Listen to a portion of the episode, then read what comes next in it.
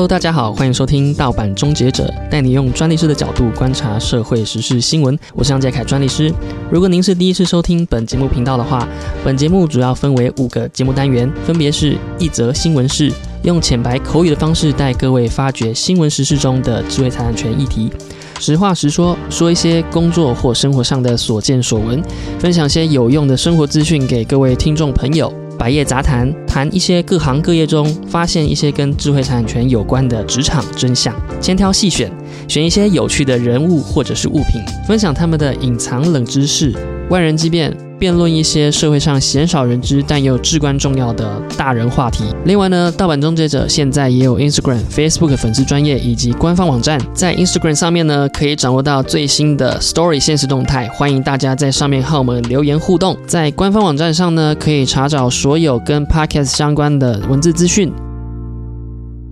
今天这一集一则新闻是呢，想跟各位聊一下啊，虽然有点晚了，但还是想跟各位分享一下有关这个李克太太的一些事件的想法。那大家知道，李克太太在她前一阵子上架了她有关个人资商笔记的一些经验，那。呃，非常多批评。那相对而言呢，现在她其实已经把她的这个线上课程下架了。那当时呢，其实他有做了一些嗯回应，这个平台有些回应，他是提到说，哦，其实这个课程内容呢，并不会呃牵涉到这个实际的嗯给予意见呐，或者是呃或协助。那他也强调说要。建议寻求专业咨商师的这个协助啊，咨商心理师的协助。那但是呢，其实嗯，其实大众其实并不买单啦，因为他选择了相对比较敏感的一个嗯专业知识来作为分享，所以现在他是下架的。那其实这让我想到说，呃，身为一个专利师，那。很多人其实他们也有开课相关实务上的经验分享，有关智慧财产权实务经验的分享，呃，譬如说他在这个公司法务担任多年的经验，那这样子的经验，当然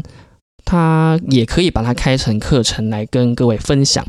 那当然，因为这样子他其实是不需要证照就可以分享的嘛。那所以有人又会提到说，那如果说我来分享一些申请专利的经验呢？呃，申请专利，当然，如果你要成为代理人的话，他必须是要有证照资格的。譬如说，你要取得专利师的执照，你才可以替别人去申请专利，成为代理人。那大家应该知道，说代理人其实他就是具备了一些专业的知识，呃，专业的法律素养，所以才能够去替别人申请专利。那相对而言呢，呃，如果说你去分享这样子的东西，可不可以？我觉得，嗯，如果你是这个公司内部的人员，那你做了非常多的申请专利申请，那为什么不行？其实，呃，你也不需要去取得一个证照才能做这样的事情，除非你要去代理别人做这件事情吧。对，所以，嗯，在这个例子上面，其实我会觉得说，哎，那是不是这个专利师的这个资资格，应该说这个等级好像稍微低了一点点？就是说，哦，嗯。大家并不会在意这件事情，说你有没有执照，所以才能开这样子的课程。但是呢，李克太太在这一次的事件，我觉得应该是因为她嗯选择了是一个像这样这样子比较攸关于呃人类心理上啦、精神上的一些呃专业判断。譬如说医生啊，医生当然说你没有医生资格的话，你根本。呃，没有办法对病病人做出诊断啊，这样子的医疗行为，而大家就会因此去对这样子的行为有一个比较负面的指责。呃，那这样的李克太太在这次事件当中，其实呃是蛮受伤的，应该是说呃打击蛮大的，因为她选择这样子的一个领域，呃，稍微用法律的方式去回避掉了一些。呃，法律上的责任，因为他在课程上面，他其实有请另外一位智商心理师来作为呃专业专家意见了。那有一些呃律师就表示说，他其实他是相当聪明的一个做法，不过呢，呃，在道德上面其实就嗯，并不是非常的适当。啊，因为这个是牵涉到一些专业的判断，那它攸关于一些人的这个心理或精神上面的呃判断了，所以我觉得在选择上面确实是有一些呃问题。不过呃，回过头来，嗯，我们就可以去思考到说，诶，其实这样子的事件对我来讲啦，它对社会的一些进步都是非常好的一个呃养分。其实。呃，有这样子的事件出来的话，其实人们可以去思考到说，哎，其实我们是相当在乎这些呃专家这样子的呃智慧财产权，应该可以这样讲，因为他也是受过相当多的专家训练啊，这样子的经验累积而来，而才能做一个病人的判断，去诊断或者是给予建议。那由理科太太来作为分享，由她自己本身来。呃，出发作为分享可能不太妥当，而反而是反过来。如果说这个开课的人是心理师，那这个理科太太是一个病人的角色，那或许这样子的行销上面，可能大家并不会这么样的一个反感，而呃，就会把专注在专注在于这个李克太太受到了什么样的一个呃。嗯，困难，而他去寻求一个心理师的协助。我觉得在行销上面，可能这个线上课程的平台可能做了一个错误的决定。那这是我在这个地方看到的一些呃端倪，就是说，如果他把角色对调的话，可能就不会受到这么大的一个批评。那回过头讲专利师好了，就是其实专利师，嗯。他就是在处理代理这件事情上面，所以如果说呃很多人这个法务有经验啊，但是他没有代理人资格，那为什么不可以分享这些呃知识知识内容或开课？其实我觉得是可以啦，因为本来就是在这个限制上面，就是如果你要代理别人，你才需要这个专家意见，所以相对而言，我们在做法律服务的时候，嗯。大家也可以做这个法普嘛，那你可以说，哎，我这个在法律上应该是怎么样？但是如果你要实际做出一些代理的行为的时候，确实或是一些法律，呃，那么最近呢，另外一位网红艾丽莎莎呢，最近也试出了他线上的呃课程，叫做呃如何成为百万的这个网红 YouTuber。那这个课程呢，受到了相当大的回响，相当正面的回响。他听说在十天内呢。呃，就募集到了这个四千八百万的营收。那这样子算一算呢，其实有人帮他算一下，可能这个艾丽莎她本人可以领到这个四分之一的费用，这四分之一的这个收入大概就是一千多万元，所以相当可观的一个数字。那这个其实呃非常非常激励这个很多网红或者是 KOL Key Opinion Leader 呢，他们会想要尝试看看说。啊，是不是能够透过线上课程，把自己所呃经历的一些事情，这个生呃这个工作的上的经验啦，或者人生上的经验，或者是专业知识的分享，给浓缩成呃一套线上课程，把它变现成为呃现金，把它的知识变现成现金，让这个大众可以去不停的在线上观看啊，重复的观看。那这个也就让我想到说，其实线上课程它其实攸关了非常多的呃智慧财产权的呃议题。那所以呢，今天其其实今天想要跟各位分享的是，呃，如果说呃你想要开一个线上课程的话，呃，大概要注意到什么样的法律细节？那我会特别专注在智慧产权上面，毕竟这个专利师嘛。好，OK，所以呢，在今天的节目内容，我会把它拆分成呃专利、呃商标、著作权跟营业秘密这呃四个面向。那首先呢，其实我想要先提到的是呃这四个之外的内容，而是呃所谓的归属权。那大家知道说，如果你创作出来的话呢，归属权应该是属于自己的嘛？你创造出呃一套课程，那如果说你是独立完成的，那当然这个你的创作内容就完整的是属于你自己的。不过在这个线上课程的生态系里面呢，呃，它常常是需要透过别人的平台帮你上架，甚至是行销推广。呃，广告啊等等的一些商业上的行为，所以呢，在这上面，其实作者这个创作者课程的内容创作者呢，他相对是没有这样子的能力去行销推广，他也没有这样子的平台，所以呢，他会跟呃线上平台课程平台去签一个合约。那通常这个合约呢，都是相当的，嗯，制式化的，也不能说它是非常的严苛或者是不公平。呃，毕竟在这个平台的建立上面，它并不是这么的容易哦，所以在平台本身，他会希望说能够把持着这个创作人所完成的这些内容，它可以善加利用。作者完成的这些线上课程的内容，因为这样子的话，对他们来讲，它可以呃不停的行销宣传，而不需要再经过作者的这个再授权或者是呃授权或者说同意啦，应该是这么说。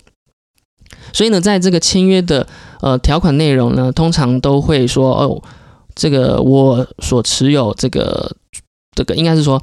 这个线上平台，它会。想要去持有作者的智慧财产权，那这个智慧财产权，那当然就包含了刚刚提到了，可能有呃著作权、商标、专利或营业秘密嘛。所以呢，在这个上面，其实特别要小心的是说，当你完成了这样子一个线上课程，你把这个权利移转给公司这个线上公司之后呢，你要小心，如果说你要在从中。这些内容要把它做成书籍，呃，或者是发行另外的音乐，或者是其他的这个制作物等等的，你会不会被这个线上平台公司给绑手绑脚，而你就没有办法再再次利用这些创作的内容？那这个是要特别小心的，因为。呃，有时候这个你后来的这些收益，或者是这样子的创再创作的这些行为，有可能会侵害到了你原本跟这个线上课程平台签的合约，因为他会觉得说，嗯，你如果另外再去跟其他合作厂商合作的话，他会打压到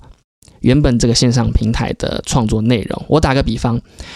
譬如说，嗯，你线上课程就是在讲说你如何申请商标专利，好了。那，你另外又再去找了出版社出书，如何申请专利商标？你的内容很大程度的，如果是一个相重复的重叠，或者是重复的，或者是很像，然后基本上好像就是把它变成书籍，那这样的行为其实会影响到它原本线上课程的一些市场，因为有些人会觉得说，哎，我买书可能就三百三百九十块。或者是五百块，但是你这样影音的内容平台，呃的这个创作内容这个课程呢，或许它可能要四千块，它或许要一千八百块，那或许大家消费者就会选择说，那我干脆买书好了，我不想要花这么多钱，对不对？所以呢，在这样子的情况之下，原厂商也就是这个原本跟你签约的这个线上平台，他就会不开心。那他不开心，他就可能会对你提告嘛。所以在归属权上面要特别留意这件事情，就是说你的智慧财产权。那大家都会说，那我我没有办法，因为我就是比较弱势的一方。其实，呃，在众多的线上课程平台上面，其实有蛮多的啦。因为呃，我稍微有去做了一下搜寻，有蛮多这样子可以让人家上架的一些平台。那它并不全然都是这个有利于呃线上课程，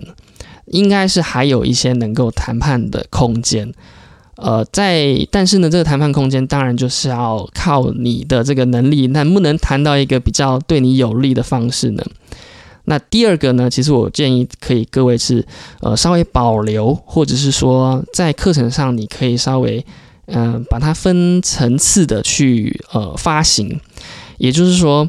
嗯，你在线上课程或许你不要讲的这么多，这是我自己的想法，就是说你在线上课程你可以是给出大概百分之五十的你的专业知识，那百分剩下百分之五十呢，可能你是要透过书籍。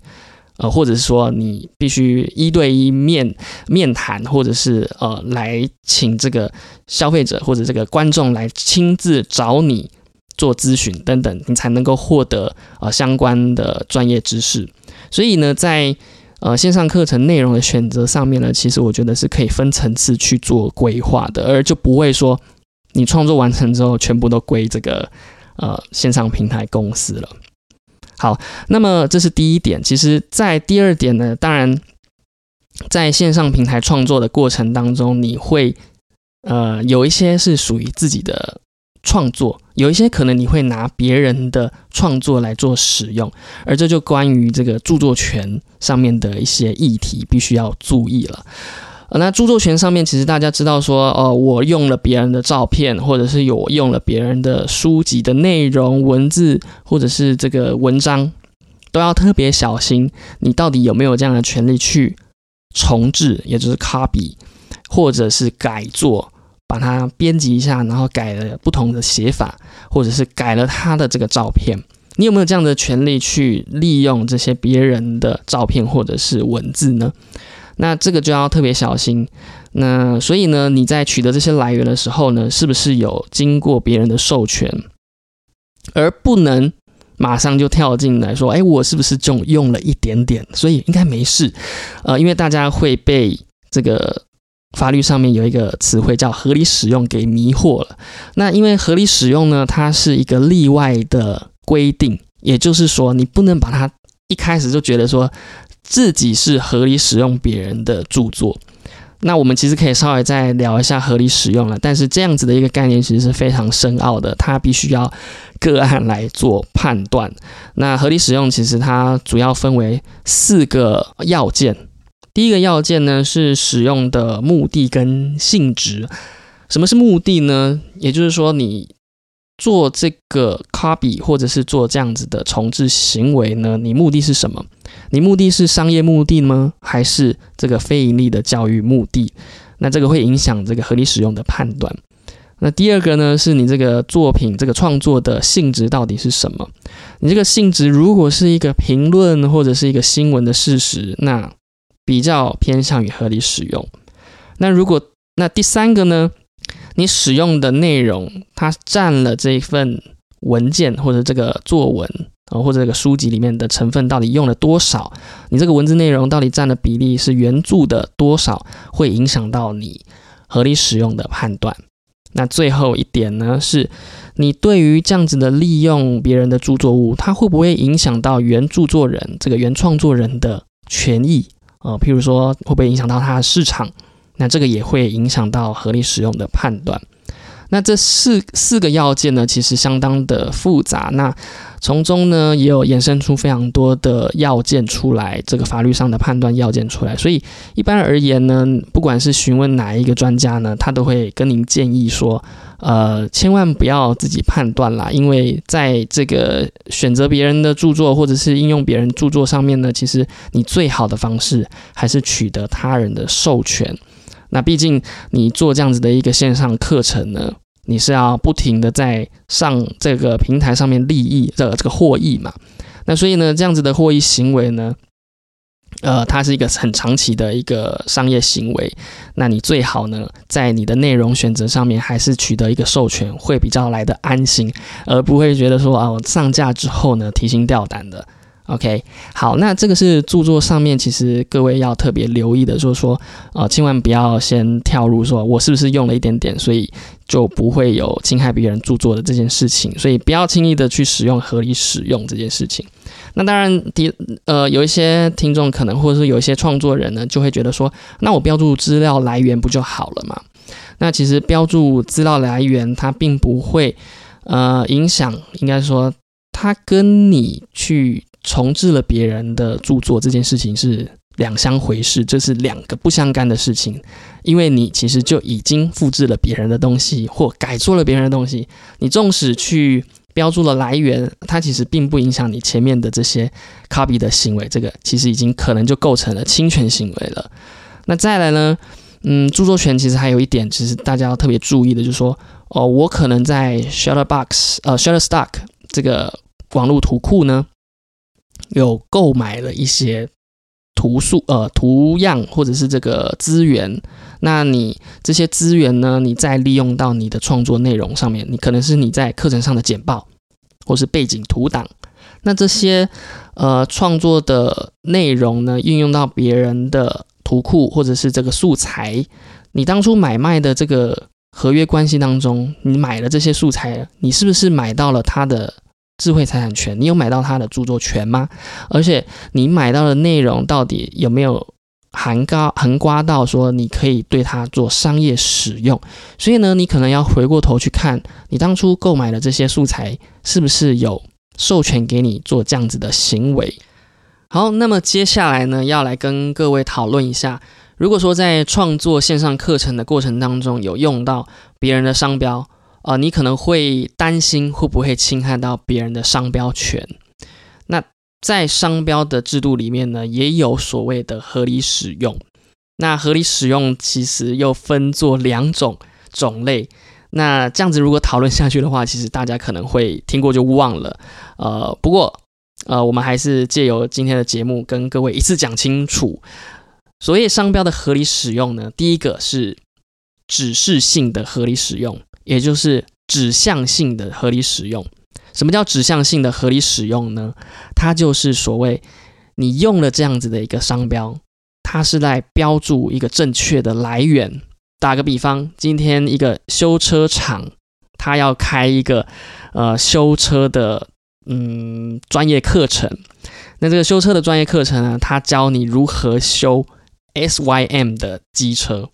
或者是这个雅马哈的机车，所以它在这个简报过程里面就放上了 S Y M 跟雅马哈。那这样子的使用呢，我们可以先把它认定为是一个指向性的合理使用，因为呢，消费者今天要学习的内容就是如何修 S Y M 的。这个机车或者是雅马哈的机车，所以他今天上课就是为了这个东西嘛。所以呢，他课程在标注这样子的商标的时候，他其实是要来跟各位说明说，哦，我这样子的课程就是要 for 这个雅马哈跟 SYM。所以这样子的商标的使用呢，可能呢是属于合理使用的范围。好，那第二个呢是描述性的合理使用。什么是描述性的合理使用呢？也就是说，你用这样子的一个词汇，其实我并不是要来当做商标使用，而是我要来作为一个描述。譬如说，好了啦，超大杯红茶。那大家知道，这个好了啦，超大杯是一个商标，它是一个饮料店，一家饮料店的商标权。那如果说呢，你自己开了另外一间这个饮料店。你在这个行销的目录上面写超大杯红茶，那这样子的使用呢，其实你可以变成它说是一个描述性的使用，因为你只是在说明说我的红茶超大杯，你并不是在把它当做是一个指示商品或服务来源的商标使用。也就是说，你在形容、你在描述你的商品是超大杯的，而不是在说你的商品来源，你的红茶是来自于好了啦超大杯。所以这样子的例子，希望各位可以先稍微了解一下。呃，如果说各位还是没有办法理解的话，可以回去重复再听一遍，或者呢，你可以把握以下的一个原则去使用别人的商标。也就是说，如果你真的要用别人的商标的时候呢？你不要让原商标权人有感受到你在攀附他的商誉，或者呢你在搭他的便车。再换句话说，呃，你不要让原本商标权人跟你之间产生的一个商业上的合作关系，或者是你有吃他豆腐的这样子的感觉。如果你能够大程度降低这样子的呃关联性的话呢，你。有一定程度，其实你远离了这个商标侵权的风险。好，那当然呢，呃，如果说你真的遇到这样子的问题，还是去寻求呃你附近或者是你认识的这个商标代理人，或者是律师，或者是专利师啊，去寻求一个正确的专家意见。你到底放这样子的东西是不是合适的？OK，好，那接下来呢，我来跟各位讨论一下，呃，很少人会想到的专利的问题。那专利在开设这个线上课程的时候，到底会遇到什么问题？为什么开这个线上课程会跟专利有关系？好，这个其实到其实呢，呃，可能跟你开设的这个线上课程的内容有关联。打个比方，呃，专利法其实在法律上面限制这个呃其他人在非授权的状况之下，如果运用到别人的专利权内容的话呢？这个原专利权人的呢，他可以呃对这个实施他的专利内容的人呢，可以提出告诉。那怎么讲呢？譬如说呢，刚刚提到的例子，假设今天开设这个线上课程的内容是修机车的，那这个修机车呢，如果你去教别人的方法是一个别人呃专利权人所持有的一个三呃专利权的方法，那这样子的话呢，你如果在线上或者说你在实际上你运用了这样子一个方法，而你没有经过原本专利权人授权的话呢？你很可能就侵害到了别人的专利权，那呃，这样子的可能是有可能发生的。我我真的觉得这样的可能是会发生的，只是我们一般呃可能没有去想到。我再换个例子好了，如果说你今天教别人如何制成一个化合物，那这样子一个制成化合物的流程呢，其实。已经写在别人的专利内容文件里面了。那别人有这样专利权的话，你等于在开设这个课程的时候，你就呃把这个证据都放上去了。如果你在这个课程里面实际 demo 了过这样子的内容的话呢，那你是不是就踩到别人的专利权？那原专利权人就可以利用这样子的证据来对你提告。那再来呢，我有想到，如果说这个线上课程呢？的在创作上面也有可能会侵害到别人的设计专利。那我们先稍微聊一下设计专利到底是什么样一个内容呢？设计专利呢，其实它就是保护产品的外观、产产品的花纹、产品的形状。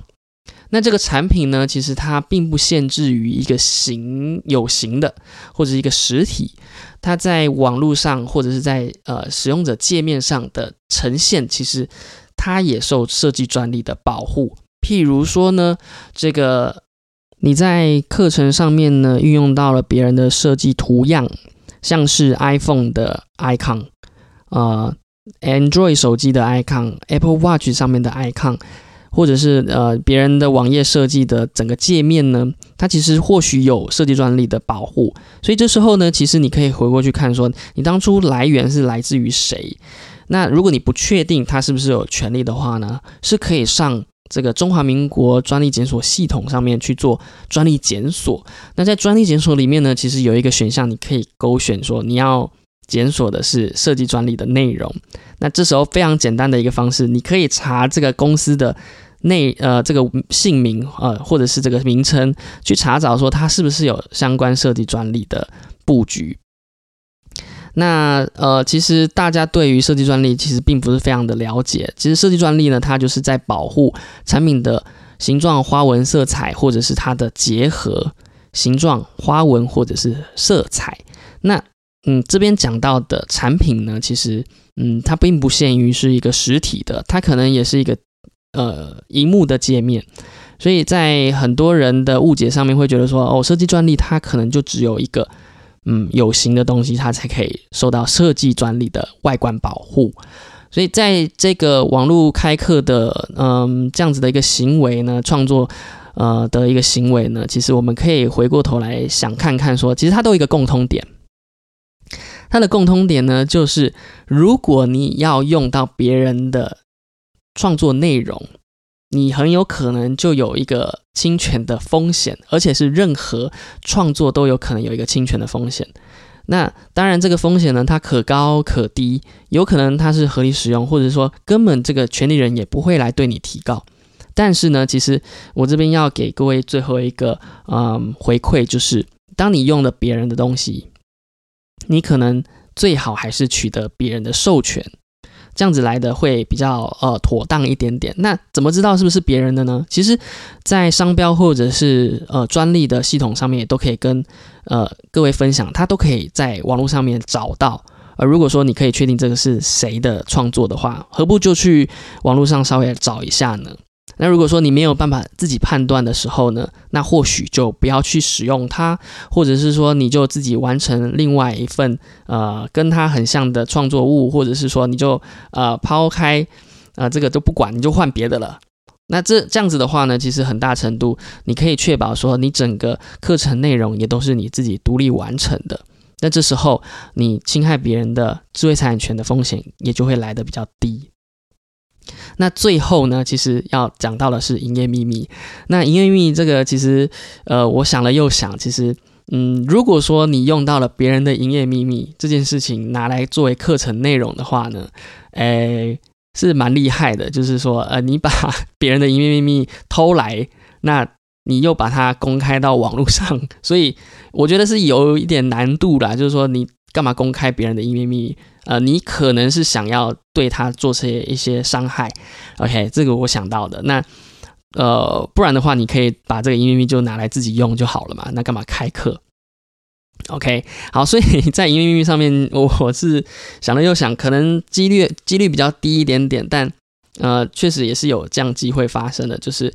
我举个比比比喻啊，就是说，呃，今天呢，你就偷了别人的牛肉面的呃配方呢，然后呃，你把它公开在网络上面教别人怎么做，那。这样做出来的牛肉面呢，可以像谁谁谁一样好。那呃，这样子的线上课程说不定会非常的火红哦，因为大家都想要做出跟那一家好吃牛肉面的，譬如说呃，我我之前在新竹非常喜欢的段纯真牛肉面。假设呢，你就是这个里面的员工，那你就 窃取了这个呃牛肉面的配方出来，然后自己开了一个线上课程，说教你如何做段纯真的牛肉面。那这样子会不会这个段纯真就来对你提高？这个也不确定啊。所以，呃，我是觉得啊，或许有这样的案例等着出现，被我们这个来吸收阅读一下。我也希望有这样子的案例可以出现。这样子呢，在这个法律上面也有很蛮有趣的例子可以跟各位分享的。好，那今天呢，跟各位分享了有关于这个智慧财产权开课，呃，你应该要注意到的一些智慧财产权的议题，呃，甚至是说，嗯，像合约的签署归属权上面，也要特别留意这件事情。那再来呢，呃，我觉得最后最后，呃，我刚刚想到的是，像李贺太太这样子的争议事件出来了，其实它也没有牵涉到所谓的智慧财产权的问题嘛。呃，或者是其他呃营业秘密或者是商标的这种这样子的一个问题出现，它在于说，可能是呃其他的法律，譬如说药事法或者是这个心理智商相关的这个法律，它是一个医疗行为。那或许这样子的内容提醒到我们在呃选择你的课程内容的时候呢，要留意到，或许你的课程内容跟其他法律是有关系的，譬如说你要。这个教别人如何做毒品，那当然这个不用说，它一定是违法的嘛。那或者是说，呃，你要教别人怎么配药，那你要教别人怎么抓中药，或者是怎么这个呃做一些奇奇怪怪的这个呃冷知识的技能，这个或许这样子的。课程内容啊，它可能会跟其他法律有关联。那我觉得这个地方就是留给各位去研究，呃，你的课程内容到底会跟其他的法律会牵涉到什么样的议题？那当然，如果你真的不清楚的话呢，你可能就要去询问相关领域的专家或者是法律专家，去呃寻求一个帮助。你到底开设这样的课程是不是适合的？好的，那么以上呢就是本集的节目内容，希望各位会喜欢。当然，我在短时间内也没有办法整理非常的完整。如果真的有问题的话呢，还是呃去寻求一些专业的意见啦。OK，喜欢我们的频道的话呢，欢迎按赞、追踪、分享给你的好朋友知道。原来还有这样子的 Podcast 可以聆听。本集的节目内容呢，同时也会发布在 Instagram、Facebook，欢迎追踪盗版终结者的 IG、Facebook，接收最新动态。也欢迎各位挚友留言给我，如果有什么想对我说的话呢，也可以在 IG 小盒子、Facebook 私讯，或者是 Podcast 五星评论给我们大大的支持。我是杨杰凯专利师，我们下次见。